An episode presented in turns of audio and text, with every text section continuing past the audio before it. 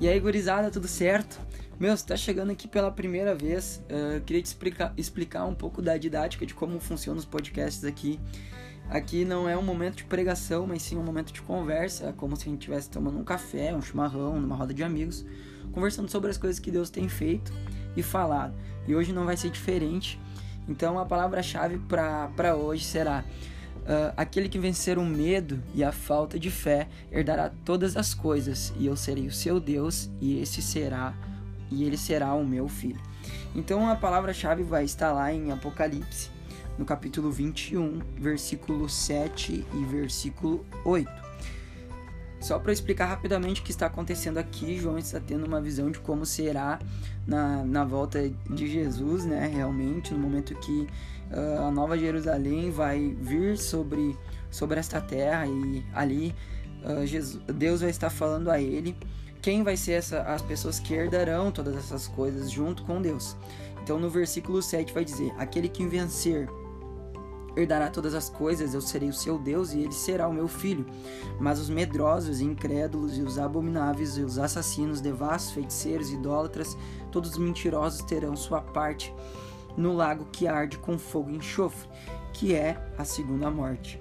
Então, uh, basicamente, o que me chamou a atenção nesse momento, e não estou apagando nada da palavra, mas algo que me chamou a atenção é como se Deus estivesse falando nesse momento, o assunto específico para mim, pelo menos, foi: aquele que vencer herdará todas as coisas, eu serei seu Deus e ele será o meu filho. Mas os medrosos, incrédulos, não terão parte comigo.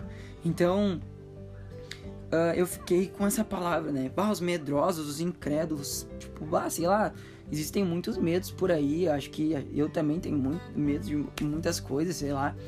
E a gente vê isso e eu fiquei, pá, mas como assim os medrosos e incrédulos? E daí eu fui procurar no grego, porque tem uma, uma palavra que vai dizer aqueles que são tímidos, tem uma tradução que vai dizer. Mas a tradução é, digamos, mais parecida com, com, com o que realmente está falando no grego, que significa deilos, que é covarde ou medroso, seria pelo menos, uh, mais ou menos aqui da, da Bíblia King James, na tradução mais original, né? Que no grego vai significar deilos, covarde ou medroso. Então, tipo assim, bah, o covarde e o incrédulo, ou o medroso e incrédulo não reinará, uh, não estará, não terá parte com Deus nesse momento, né? E por isso essa palavra, aquele que vencer o medo, a falta de fé, herdará todas as coisas, eu serei o seu Deus e ele será o meu filho. Então, fui buscar na palavra momentos em que Jesus fala sobre essas pessoas que têm medos, que são covardes, que são incrédulos. A gente vai encontrar lá em Mateus 8, 26, onde ele diz: Porque tendes medo, uh, homens de pouca fé, ou em Marcos 4, 4, onde vai dizer: Porque tendes medo, ainda não tendes fé, né? E bah, eu fui buscar uma referência também lá em Marcos 6, no momento em que Jesus aparece caminhando sobre as águas e ele tem um encontro com os seus, uh, com os seus discípulos, né? E, mas algo que eu fui ler um pouco antes e fez total sentido para mim. Porque Jesus tem preparado esse, essa, essa questão de ensinar aos seus discípulos sobre a fé lá em Marcos 4, onde ele está se reunindo ali na beira do mar e chega muita gente perto dele e ele começa a falar sobre a palavra do, do semeador. E é muito massa porque ele já tá preparando o terreno ali. Ele já tá ensinando a eles sobre fé nas parábolas. Mas olha como Jesus ele é ele é direto, mas ao mesmo tempo indireto, e os discípulos e os apóstolos sempre pensando que entenderam bem a mensagem. Mas quando na verdade a gente vê que muitas das vezes eles não entenderam realmente. Então, cara, uh, lá em Marcos 4 vai dizer: E ele começou outra vez a ensinar à beira do mar. Então, antes ele já estava ensinando, uh, por exemplo, no monte, os seus, os seus discípulos, né? E, e a multidão, enfim. E vai dizer ali, né? No versículo 3: Ouvi então ali ele já está falando, presta atenção, cara, presta atenção no que eu vou dizer. Eis que saiu um semeador a semear, e aconteceu que ao semear, uma parte caiu à beira do caminho, e vieram as aves do céu e a comeram. e caiu uma parte no terreno pedregoso, uh, onde não havia muita terra, e logo brotou, porque não havia terra profunda. Mas saindo o sol queimou-se, porque não tinha raiz, murchou, e outra parte caiu os espinhos, e os espinhos cresceram, sufocaram e não deu fruto. E outra parte caiu em boa terra, e deu fruto, vingando e crescendo. Deu fruto e produziu 30 e 60 a 100 por um. E daí, algo que nesse momento, né, depois que Jesus uh, nesse momento quando Jesus está explicando essa quando ele está falando dessa parábola, sempre gosto de imaginar como está sendo no momento. E eu fiquei pensando, cara, Jesus não estava falando só, explicando só para a multidão sobre coisas que iriam vir ou coisas que se passaram, mas ele estava falando daquele exato momento. Porque imagina, uma multidão. Sei lá, imagina tu num culto, numa sala de aula, na faculdade. Às vezes o professor tá lá, o pregador está falando algo e, e tipo assim, naquele exato momento a gente muitas vezes se dispersa. Então, ele não estava falando apenas de coisas que viriam a acontecer, entendeu? No coração das pessoas. Até porque depois ele vai explicar. Uh, lá no versículo 14 o que, que ele está querendo dizer com essa parábola. Mas naquele momento aquela parábola já está servindo para aquele momento, porque ele está falando, presta atenção. Então quando ele fala ouvir, tipo, para mim ele já tava, se fosse hoje em dia, ele tava falando assim, tipo, cara, presta atenção aqui, porque imagina uma multidão, muito fácil para se dispersar. E naquele momento a gente já vê quem é o semeador que sai a semear? É o próprio Jesus. Ele sai para ensinar a palavra, está ali ensinando a palavra. E daí vai dizer que que o semeador saiu a semear e uma parte caiu à beira do caminho, vieram as, aves, as aves do céu e a comeram. Né? Eu não vou explicar parte a parte desse, dessa parábola, uh, partilhar, porque ela é meio extensa e não é bem isso uh, o foco, mas só para entender. Se vocês forem perceber, no primeiro momento, nesse primeiro momento que Jesus já sai a semear, que ele já está explicando, muitos deles já de certo já estavam despertos, porque nesse momento vai dizer, saiu para semear a beira do caminho e vieram as aves do céu e a comeram. Né?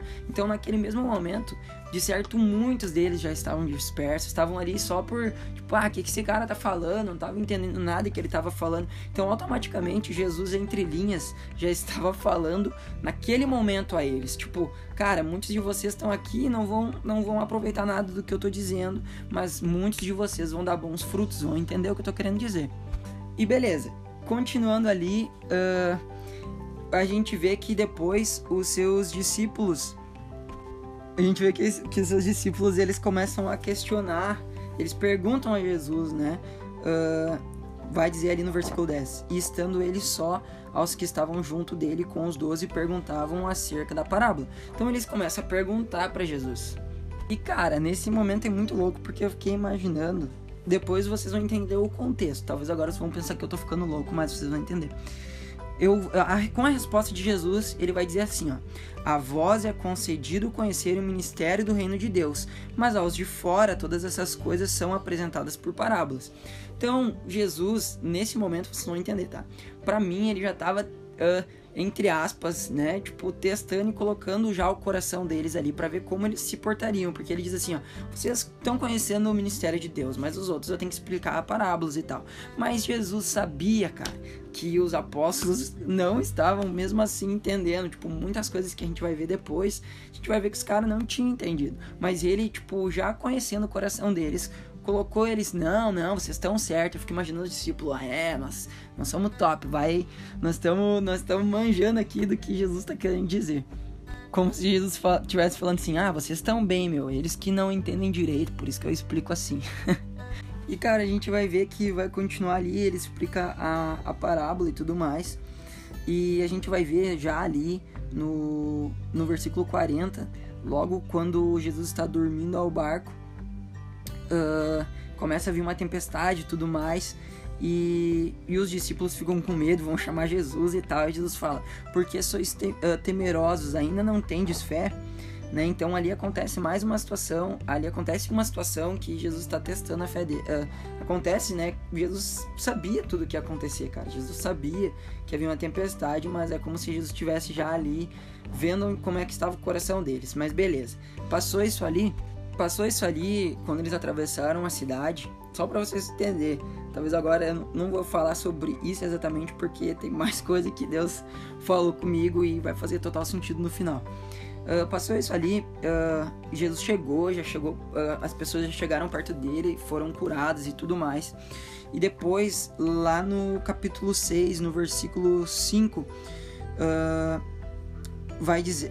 versículo 5 não, perdão. No versículo 7 vai dizer que depois disso ele pega e chama os doze depois que eles né, vi, uh, escutaram da parábola, depois que aconteceu essa situação no barco, depois que ele viu, eles viram tipo Jesus curando as pessoas, ele fala, ele chama os doze e ele começa a enviá-los de dois em dois e ele colocou uh, e ele e ele deu-lhe o poder sobre os espíritos imundos. Então, tipo assim, ó, ele pega e chama os, os apóstolos, os discípulos, enfim, e fala assim: agora vocês vão de dois em dois e vão levar a palavra, vão lá, vão, vão semear, vão, vão, vão para a missão, né? E daí a gente vai ver que ele, acontece tudo isso e vai dizer lá no versículo 30. Uh, ah, e os apóstolos reuniram-se com Jesus e contaram-lhe todas as coisas, tanto o que tinham feito e como eles tinham ensinados. E, e Jesus disse: Vinde vós aqui à parte para um lugar deserto e descansai um pouco. Então, tipo assim, os caras. Uh, ah, Jesus estava ensinando lá na beira do, do mar, daí eles passam por uma tempestade que provavelmente eles não conseguiram dormir, descansar por causa da tempestade. Jesus sabia disso. Depois, Jesus ainda envia eles de dois em dois. E depois aí Jesus fala: "Não, agora vocês vão ter um momento para vocês descansar. Agora, tipo assim, vamos descansar". Eu fico imaginando os caras, imagina o quanto esses caras não deviam estar tá cansados, velho. E daí beleza eles vão uh, ah, para uma cidade uh, ah, para descansar.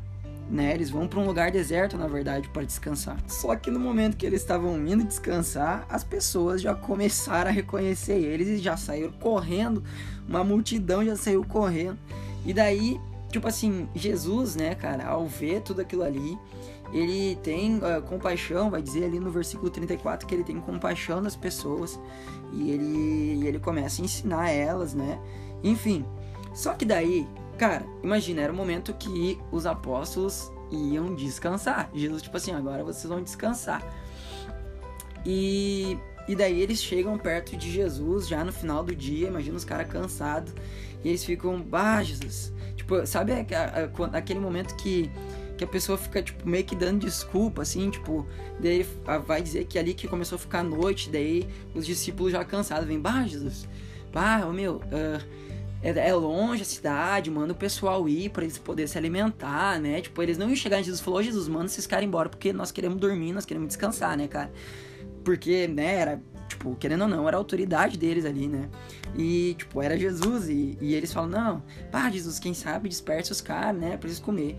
E eu fico imaginando, cara, tipo, Jesus conhecia o coração deles. Ele fala, não, nós vamos dar de comer a eles. Daí eu fico imaginando eles pensando assim, pá, Jesus Tá, Jesus, mas daí tu quer que nós vamos lá comprar ainda coisa para tipo, na cidade, para pegar coisa para eles, pra eles comer?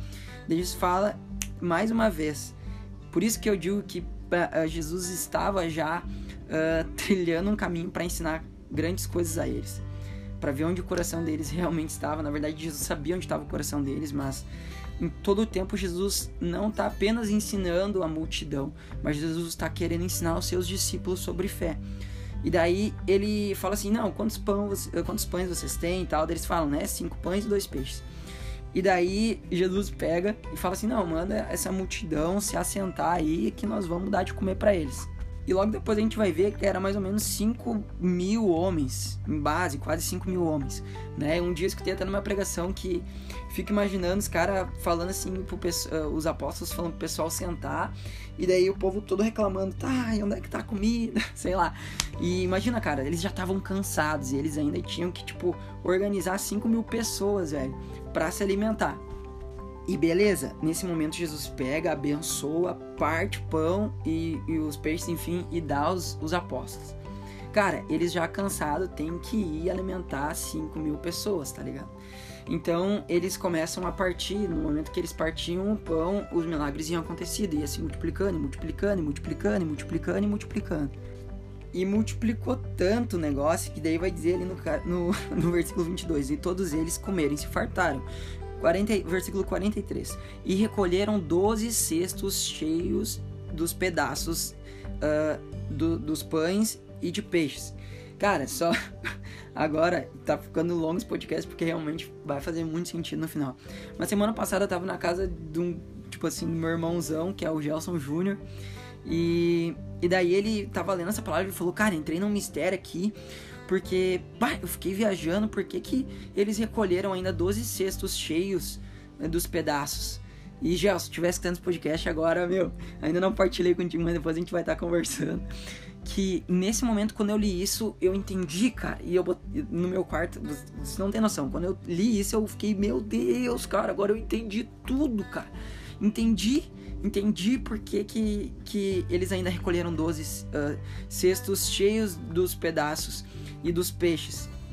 Porque eles ainda não tinham entendido, não tinham reconhecido os milagres, eles ainda, tipo, estavam ali, depois vai fazer mais sentido, mas eles recolheram 12 cestos cheios porque foi um, um cesto para cada apóstolo. Então, para que depois, quando eles viessem a, a tipo comer disso que, que, que ficou desses desses uh, restos de, de, restos não, né? Uh, desses pedaços que ficaram, eles ficassem, eles se lembrassem porque eles viviam de milagres, eles viviam de fé em fé, mas até esse momento eles ainda não tinham entendido e nós vamos ver o porquê. Porque daí, uh, depois que. Porque daí eles ainda, depois de tudo isso, a gente vai ver, imagina, cara, eles já fadigados, daí vai dizer que é anoitecer, uh, tipo assim, Jesus fala para eles pra, pra ir pra uma outra cidade, né?